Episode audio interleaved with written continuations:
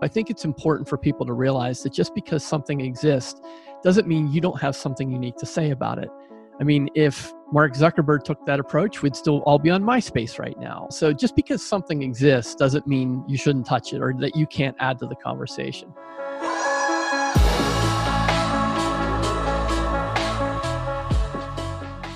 Welcome to another episode of the Story Artist podcast. And today I have a very exciting guest for you, J. Thorn. is the top 100 most popular author in horror, science fiction, action, and adventure and fantasy, according to Amazon Author Rank. And he has sold more than 185,000 books worldwide. J. Thorn has held the number 5 position in horror alongside his childhood idols like Dean Koontz and Stephen King. And also, he's an avid podcast lover and creator. He has five active podcasts running and many, many more of them not running anymore. And today we touch on so many interesting and great topics, but most of them, of course, about podcasting. We talk about what a professional storyteller is and why storytelling is an evergreen skill. We talk about his newest book, The Three Story Method, and The Three C's, a story framework that you can use with every medium, be it short or long. And of course, we will talk about the key to a good podcast because Jay is a podcast expert.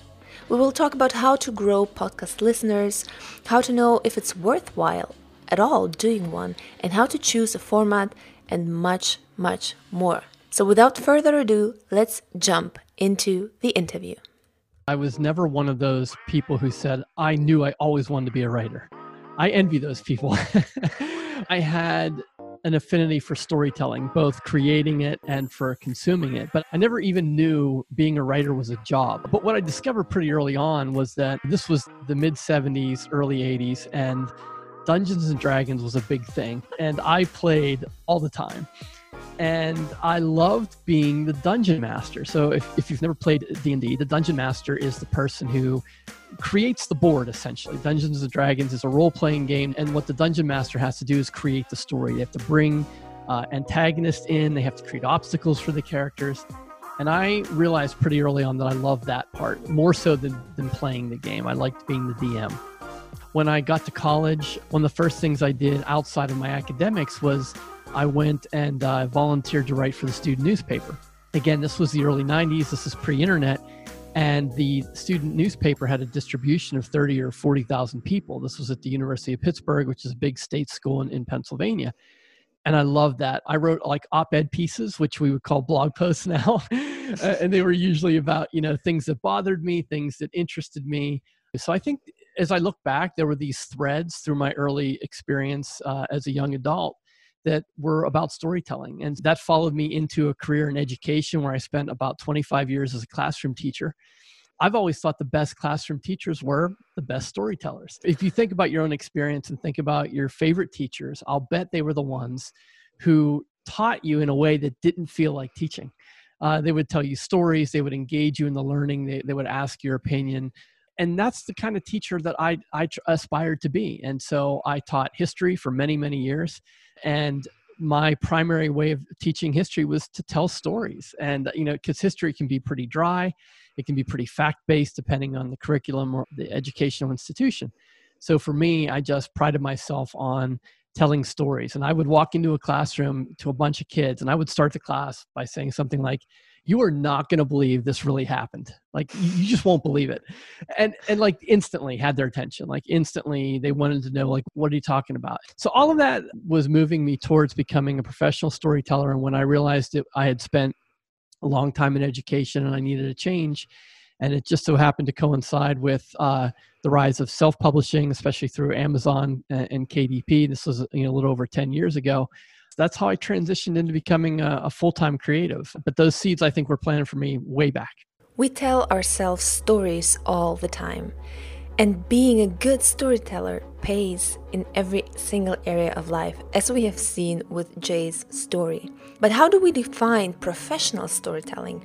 And what does it really mean to be a professional storyteller? well, I, I think really what it comes down to is the ability to communicate an idea or a thought as efficiently as possible. To me, that's what an effective storyteller does. And I think that applies whether you're talking about writing blog posts or sales copy or novels or poetry. I, I think what we're all trying to do and why this is sort of an eternal, evergreen skill is we're all trying to communicate to one another and we want to be heard and we want to be heard accurately. And I think over time, it's bared out that the best storytellers are the ones who can clearly communicate and do it efficiently. Because it's really easy to, to answer a question with as many words as you have available, but it's hard to answer that question in say 100 words or less where you really have to think about the value of each word. So i think a professional storyteller more generally speaking is just someone who has the ability and and the skills and the desire to communicate in that way. And there's some debate on whether or not getting paid or compensated qualifies you as a professional storyteller but i think there's more than one way to get paid. So we probably default to the more monetary ideas uh, someone's going to pay you currency to to create or to write but i think there are other forms of payment and that can be persuasion and influence and uh, impact. And i think um, those are all ways that you can consider yourself a professional storyteller Storytelling is a communication skill, which I love so much. And as a skill and as a craft, it is something that can be learned. And Jay Thorn wrote a book called The Three Story Method. And I really love this book, especially for those who want to get to the basics of story, to what story really is, to something that is really minimalistic but explains to you on the basic level how story works. But what inspired Jay, with so many storytelling books out there, to write yet another storybook? Well, my friend and business partner, Zach Bohannon, was the person who inspired me to write the book. We have very similar styles. We're minimalist storytellers, we're minimalist people. We don't require much to be happy, which makes our lives easier. Sometimes our wives aren't as happy about that, but uh, it makes our lives easier. I had asked myself that question many times like, I, I, have studied and read literally dozens of craft books on storytelling and, and story structure and theory. I mean, everything from Hero's Journey to Virgin's Promise, Story Grid, like Robert McKee. I, have read it all. And I learned a, a ton from all that. So the first obvious question was like, well, who am I to write a storybook and why does the world need another one? And, and I think what I realized was that I didn't just read one book on craft and I, have read like i said dozens and i take something away from each of those so i think it's important for people to realize that just because something exists doesn't mean you don't have something unique to say about it i mean if mark zuckerberg took that approach we'd still all be on myspace right now or if burger king had taken that approach we'd all be eating mcdonald's fast food right now so just because something exists doesn't mean you shouldn't touch it or that you can't add to the conversation so I think, first of all, I had the realization that, yeah, I do have something to say about storytelling. And I think even if someone takes a small snippet of that and it helps them, then that's worth doing. But on a more concrete level, Zach and I have been running these weekend author events for a few years now. These are world building events where we bring people together in a city 12 to 15 people. It's usually a theme, like we did uh, Sci Fi Seattle. So we had uh, uh, 15 people come to Seattle and our goal was to create a world, a science fiction world. And then everyone after the weekend was gonna, we were gonna build it, and then they were gonna go home and write a short story in that world, and then we were gonna publish it as a science fiction anthology. So that's how these world building events work.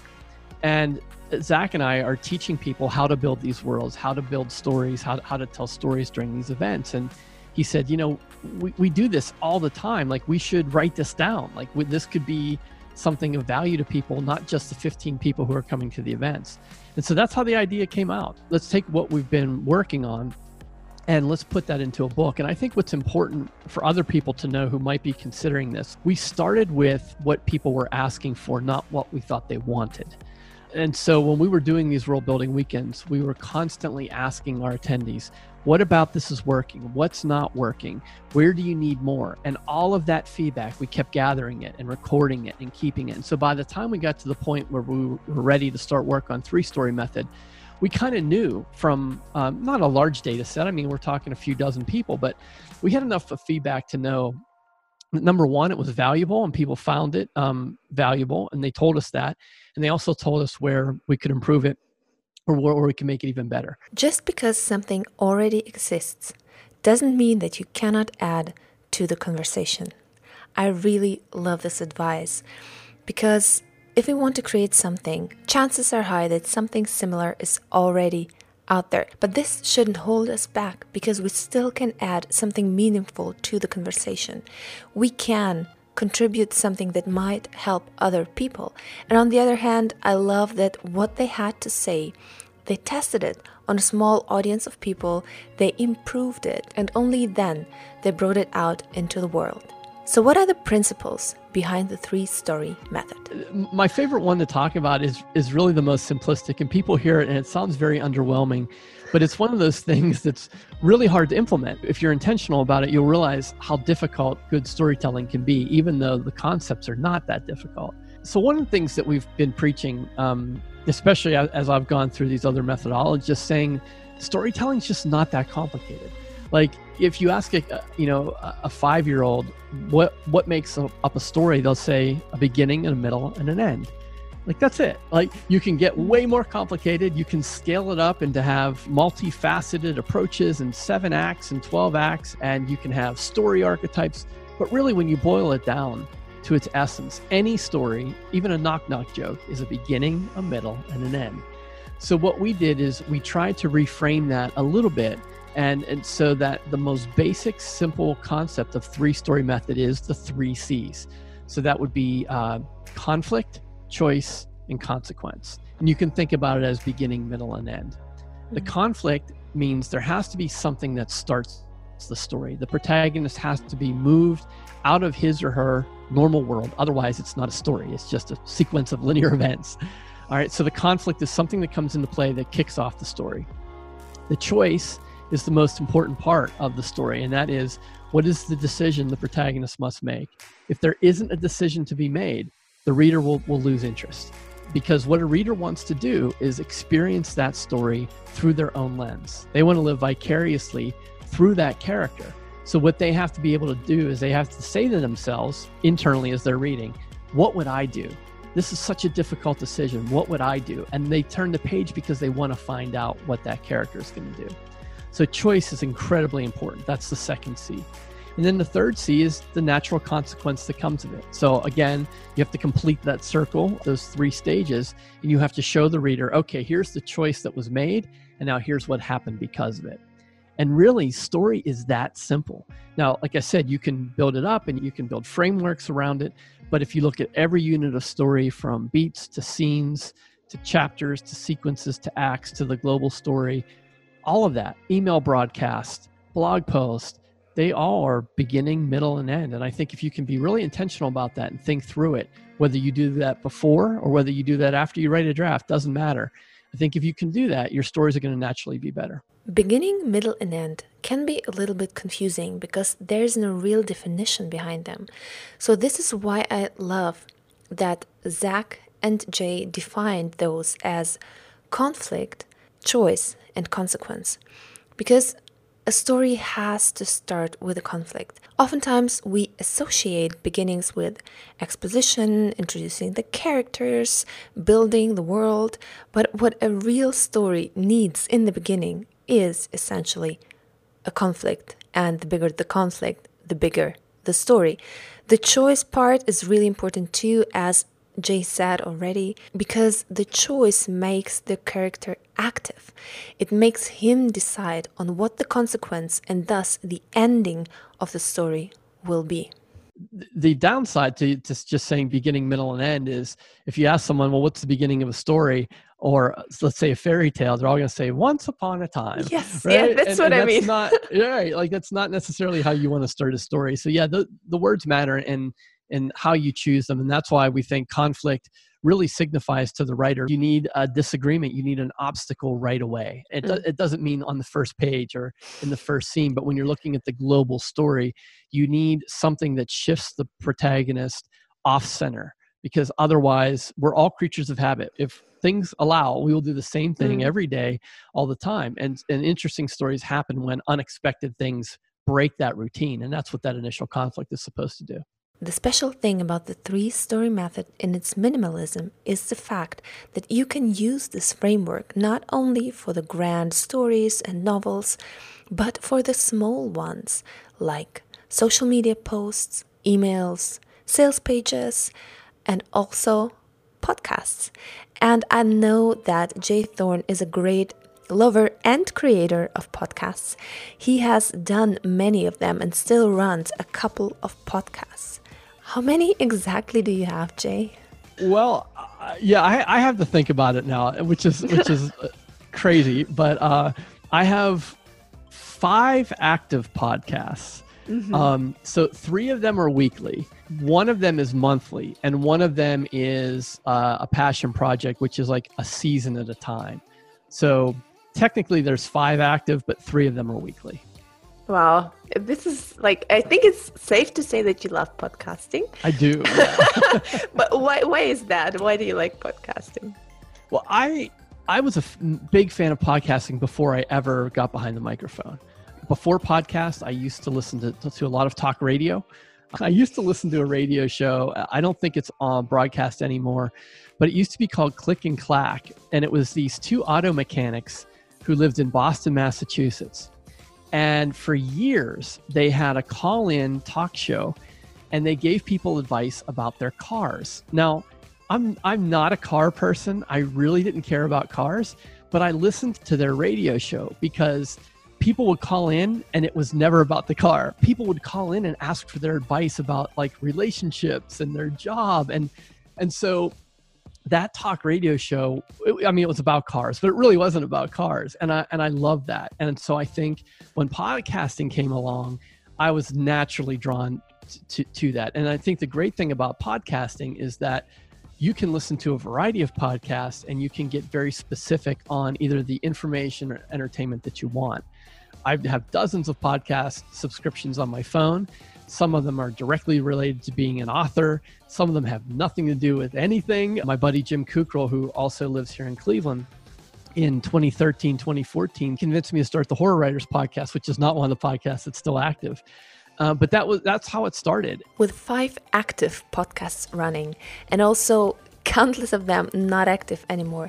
Jay has a lot of experience in podcasting, so I'm so glad that I can pick his brain about it now. And this is a big one What's the key to a successful podcast?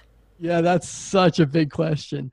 The the low hanging fruit would be to talk about the technical stuff. And mm-hmm. so I'll start there because I think that matters, especially now in this day and age with um, so many podcasting. I mean, podcasting is the new blog, right? Like everyone had a blog and blogs that that had writing that was not refined, not revised, not edited, not well written, those faded away. And I think podcasts are the same way you can have the best idea, you can have the best conversation, but people are not very tolerant if the quality is poor. So I think it really does matter. And, and it doesn't mean you have to spend $1,000 on a microphone, but it also means that recording it on your iPhone is probably not good enough. So I, I think paying very close attention to that and getting the best sound and the best quality you can get with the budget that you have is extremely important because if it sounds terrible, no one's going to listen to it no matter how great it is. We were taught in film school that the audience will even tolerate a bad image over bad sound. So, what it means investing in good sound equipment is key, even if you're doing video and audio. And the good thing about it is, audio equipment doesn't have to be that expensive. But what about the creative side of podcasting? I think you have to bring uh, a personal passion to it. And you won't always know if that's going to connect with other people. You might be really into mushroom pizza. And so you're going to create a podcast that's just for fans of mushroom pizza. And you might be really excited about that, but you might find out that there just aren't a whole lot of people that care just about mushroom pizza. But if you don't have that passion, it's hard to sustain. And I'm sure you know as a podcaster, you got to show up week in and week out or on a regular basis, whatever your production schedule is and it's a slow growth. Podcasting is not something that you're going to explode out of the gate. I mean, if you're on Joe Rogan's show, yeah, and you start a podcast, and yeah, maybe maybe it's going to spike out of the gate. But for 99.9% of us, it's a slow build and you got to find the audience you have to share it people have to listen to it they have to tell other people about it and and that's why pod fade happens after about seven episodes because people who don't realize that will get seven episodes in and they, they go well nobody's listening and they quit and and, and that's probably true like they're probably not listening but it takes time. I started out with zero listeners, but so you have to be committed. And and if you're not crazy about the topic or the theme, you're not really passionate about it. It's not going to sustain you through those early months and, and years, even when it looks like the needle's not moving at all. Talking into thin air. I know the feeling, and probably if you have a podcast, you do too. So, how can we actually manage to grow our listeners? Wow. Um, if you figured that out, would you tell me? I mean, I, I would like to say social media, but I, I don't think that matters all that much. Uh, social media is not something I enjoy doing in order to grow an audience. I think what you need, and this, I'm a big fan of Seth Godin, and I read all of his books and um, listen to, to his podcast, Akimbo. And I think one of the things he talks about is creating something for 10 people and seeing if those 10 people tell 10 other people. And if they don't, stop doing it. right? Like we often get into this mode of like where we think we have something great we're going to build and we just know it's going to be awesome, but we don't know. That's just our opinion.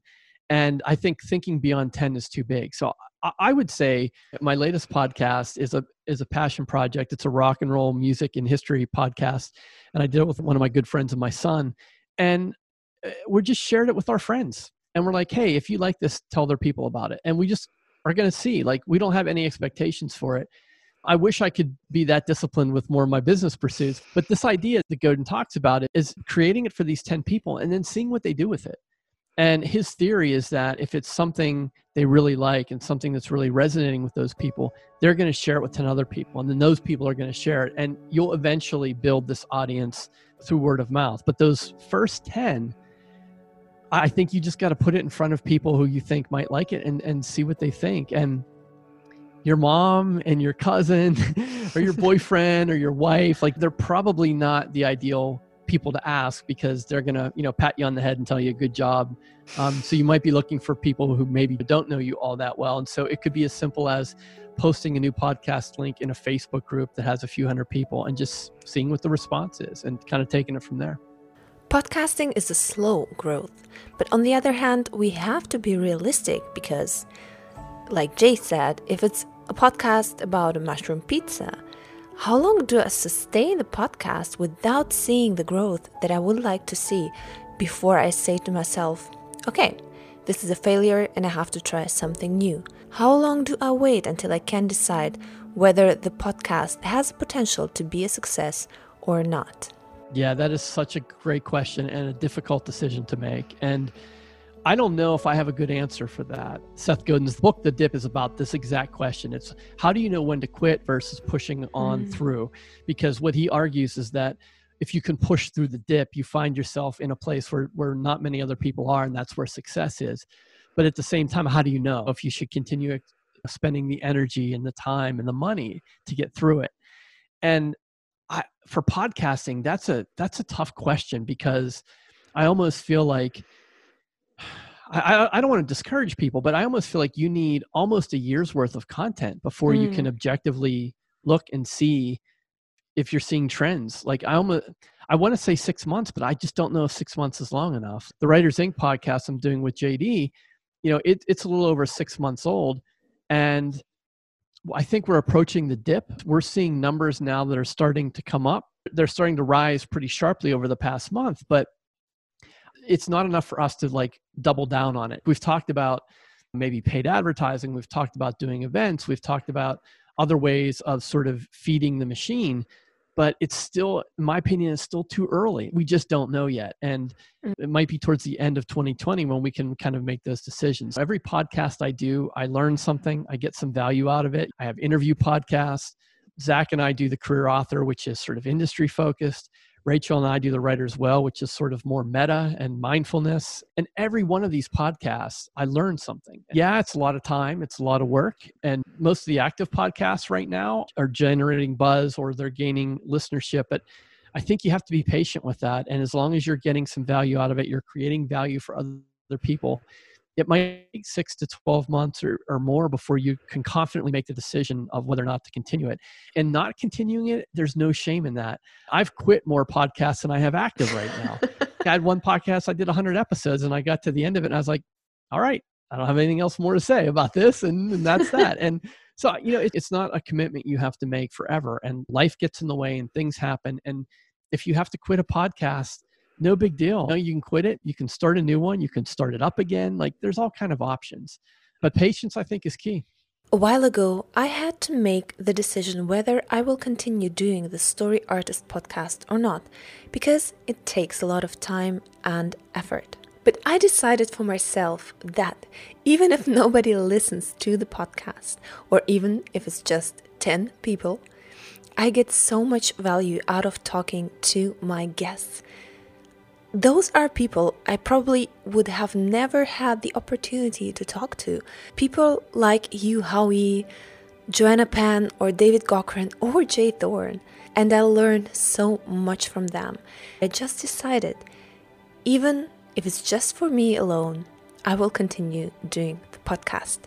You can get so much value and direction from people who are just a little further along the path than you are. It, it doesn't have to be a mega superstar or best-selling author. Just if there's someone who's where you want to be, you can learn from them. And at the same time, you're sharing that that wisdom and that advice with an audience. So it's it's a win-win-win. Like um, you know, it's great all around. You might not make any money at it, depending on how you're doing it, but there's a lot of value to be had. Podcasts exist in many different formats: interview, solo co hosted, short, long, weekly, monthly. How to know what the right format is for your own podcast? I think it depends on how you measure like what's best or what your metric is. If I'm trying to accelerate my understanding of the publishing industry, especially around craft and really savvy marketing, the Writers Ink is invaluable because JD is way further down the path than I am. I learned so much from him, even off camera conversations that we have and the guests that we have. I'm tapping into the most successful people in the world. So, for that instance, an interview podcast is awesome because you're constantly bringing new people, you're learning from them. Now, if you're talking about sort of connection with audience, I think right now it's the writers well. Rachel and I have become really good friends. We love each other dearly. Our format is we ask each other a question and we don't tell each other what it's going to be ahead of time. And they can be questions related to craft, they can be questions related to our lives. And I think because we're such good friends and because it's not scripted, our listeners love it. They absolutely love those conversations. It's like sitting in a coffee shop with us. So I think for like really connecting with an audience that's the best podcast for me. If you're measuring it by sort of uh, revenue generating, it's the career author. I mean, Zach and I have built a conference off of that. We've built workshops off of that. We give people really practical advice uh, on a lot of things, and we've, we've become trusted voices in the indie community. So for revenue, it's that one. I think it depends on what you're hoping to get out of a podcast, and being really clear about your why is important. Like, you know, what is it you want to get? Do you want influence? Do you want an education? Do you want to make money? And I think those should then guide your your decisions on the format or the, or the style of podcast that you do. And format again is something where you can get really creative, try things out, try out something different and new from what people are doing in your industry. But how about storytelling? Does it play an important part in podcasting as well? When I did Consequences of Rock, the, the rock history podcast I was talking about, I used three story method to write those episodes. For, for the episodes that were scripted, I used the same story format that I use for my novels. Uh, and I, I hope that's effective storytelling, even though it's a completely different kind of story. The, the trick with interview format right now is there's a natural way to do the interview, but then it sounds like every other interview format podcast. What, what I try and do is, is I don't always start at the beginning. I try and start the interview with a question that the person is not expecting that's going to make them laugh. Because uh, what I want them to do is I want them to loosen up and immediately realize, oh, this is going to be fun, right? In my research, I'll dig up something that they said, something that they did, something obscure, and then I'll craft a question around it. Now, it's a risk. I would say eight out of 10 times it lands pretty well two times out of ten, I, I'll get a strange look or someone will go, um, yeah, I don't. That was a long time ago, and then I just move on. But like eight out of ten times, I get a chuckle or a laugh or a smile, and it immediately sort of brings the person in, especially if listeners are thinking like, oh, that person's not really approachable. You, you have to kind of do what the listener expects, but you also have to put your own sort of unique twist on it. Otherwise, because there are so many podcasts, it's going to sound like like so many others. It, it's keeping it fresh and organic and interesting and dynamic. And I think that's the trick with interview podcasts. And I'm not the best at it. I study uh, like you know Tim Ferriss and James Altucher and Howard Stern, Larry King. Like these are great interviewers, and and so I'm constantly listening and watching and seeing how they do it and uh, bringing that into my interview style. You've got to get to the same stuff, but how you get there is up to you. And as you might have noticed, I also changed the format of my interview podcast because I wanted to make it more emotional. I wanted to make it feel more like a story. But on the other hand, I also love the takeaways that I get from revisiting the podcast, re editing it, and thinking about it in a deeper way. The last burning question on podcasting is probably Is it too late to start a podcast in an overcrowded market? I, it's not too late. Like you might hear stats about, wow, there's so many people podcasting and everyone has a podcast.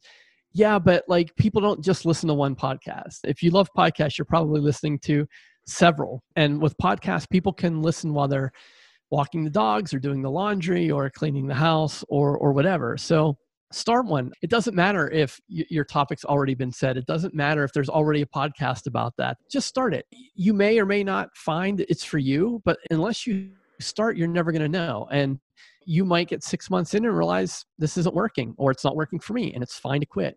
But I would encourage everyone, everyone has a voice, everyone has a unique perspective on something. And, and the worst that'll happen is no one will listen and you'll quit. And now to my favorite question. What's your favorite story and why? wow, that is a big question. You know, the one that immediately jumped to my mind, and I don't want to depress your listeners, but Cormac McCarthy's The Road is one of my favorite stories. And it's not an easy read. It's not necessarily a happy ending. There is a movie that's that's pretty powerful too if you wanted to take the shortcut, but I think that book is extremely dark and grim, but the story is phenomenal. And we we talked a lot early uh, on in this conversation about efficient storytelling and McCarthy's he he just does things differently than everybody else. And there's an efficiency to his storytelling in that you know he doesn't really use punctuation. He he doesn't really use setisms. It's it's a bit jarring when you first read it but i think the story itself is is so it's so stark and beautifully written. And there is a glimmer of hope at the end. And at least in the past 10 or 15 years it's one of my favorite stories. I guess for me one of the biggest takeaways from the interview with jay was don't be afraid to be different. Add your voice to the conversation and do things differently and boldly.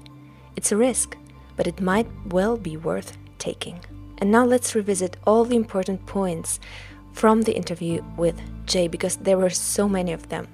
A professional storyteller is not defined by being paid, but by building and having the skill to communicate efficiently through story. And if you want to create something that's already there, do it differently, do it better, and just do it and don't be afraid that there's too much out there. Just because something exists doesn't mean that you cannot add to the conversation. Also, ask for feedback and test things on an audience. Remember the three story method, the three C's conflict, choice, and consequence. And all the things we learned about podcasting, like get good audio equipment. Think about passion because it's a slow growth and you have to show up on a regular basis. Make it for 10 people and ask them to share it with others. And the value you get out of podcasting might not be money, but the conversations. The style and format of your podcast depends on your why. What do you expect to get from the podcast? Education, connection, influence, revenue, and it's never too late to start a podcast because everyone has a voice. So, where can people find Jay and all the amazing work that he does for authors and storytellers? The easiest thing to do is go to theauthorlife.com And uh, there's links to everything there all the books, the podcast. There's a lot of author resources. There's a free self publishing guide there if you're sort of new to publishing and you want to know what the basic steps are to get a book uh, published on Amazon or Kobo or Barnes and Noble. And that's completely free. So that's at theauthorlife.com. Okay. Thank you so much for joining me. My pleasure, Diana. Thanks for having me. And in the spirit of what we've learned today, I want to ask you if you're still listening, then you probably liked the podcast and you probably like the Story Artist podcast in general. And if you do, please share it with people that you think would enjoy the podcast as well. Please share it with people through word of mouth and recommendation, but also on social media and every channel that you prefer, because this would help a lot to spread the word about this podcast. And also, of course, don't forget to go to storyartist.me and get your free copy of the Storyteller's Blueprint, which has a free accompanying video course and will teach you everything you need to learn about how to get started as a storyteller. I hope you got something out of this today, and I'll see you next time.